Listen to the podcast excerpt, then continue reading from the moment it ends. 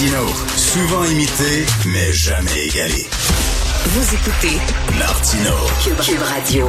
Est-ce que le Québec devrait s'inspirer de l'Alberta? Vous savez que Daniel Smith, la nouvelle première ministre de l'Alberta, a déposé un projet de loi qui euh, dit que si jamais une loi fédérale contrevient aux intérêts des Albertains et de l'Alberta, euh, l'Alberta peut euh, refuser d'appliquer cette loi-là sur son territoire.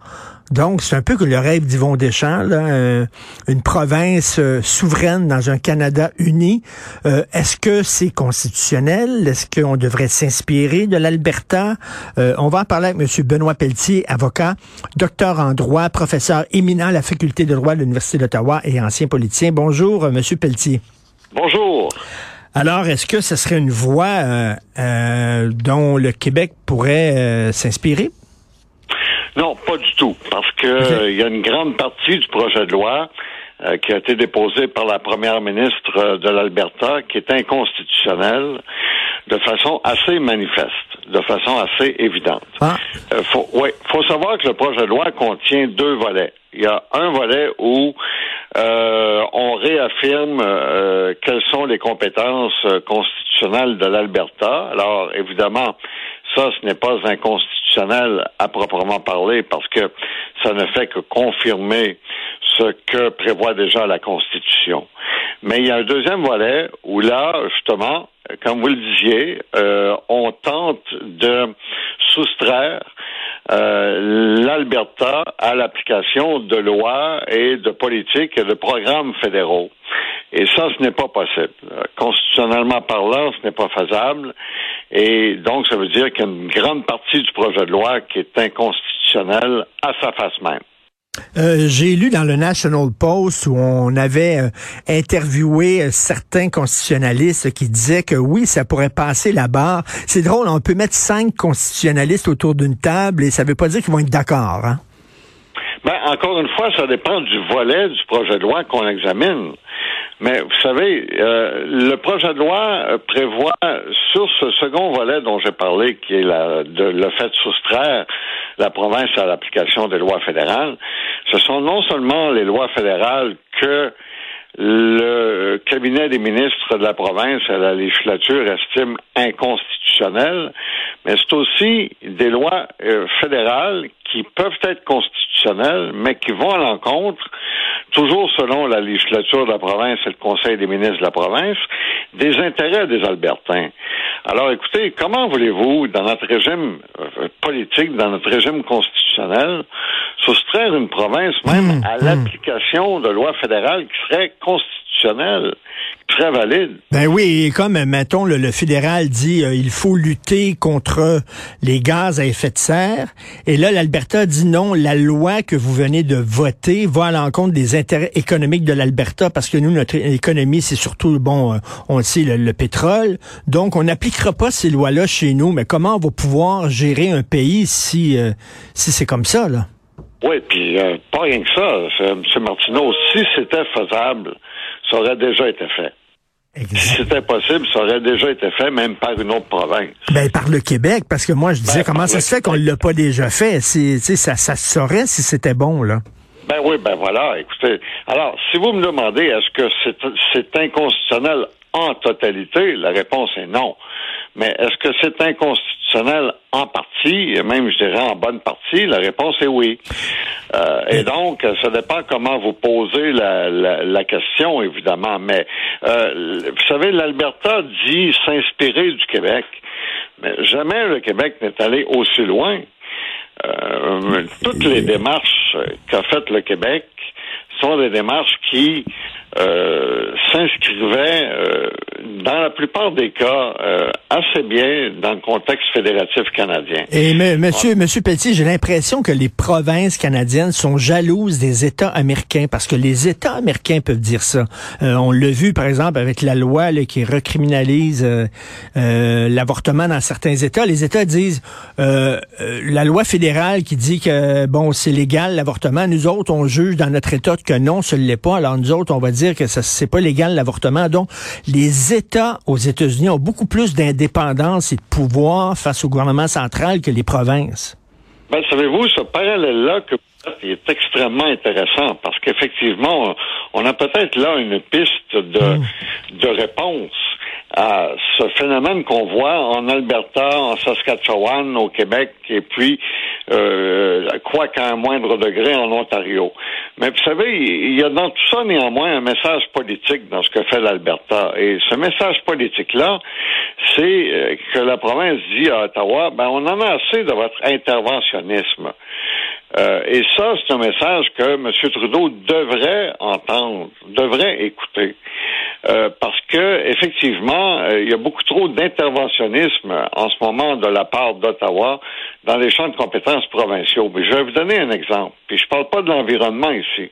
Je parle surtout de l'assurance dentaire qu'Ottawa veut mettre sur pied, un service de garde pan-canadien qu'Ottawa veut mettre sur pied, les investissements fédéraux en matière d'affaires municipales, les, les, investissements fédéraux en matière de logement, en matière d'infrastructure, et j'en passe.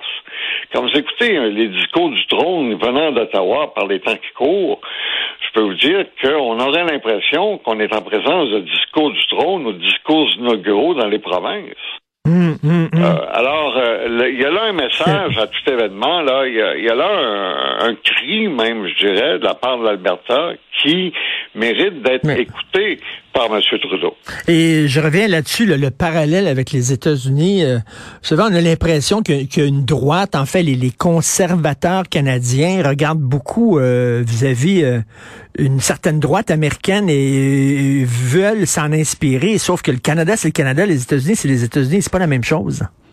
Oui, c'est vrai. Euh, je, je, je pense qu'il y a un courant de droite qui est en émergence euh, au Canada et qui est inspiré directement de ce qui se passe aux États-Unis, même si nous sommes en présence de deux fédérations. Hein, les États-Unis, c'est une fédération et le Canada en est une aussi.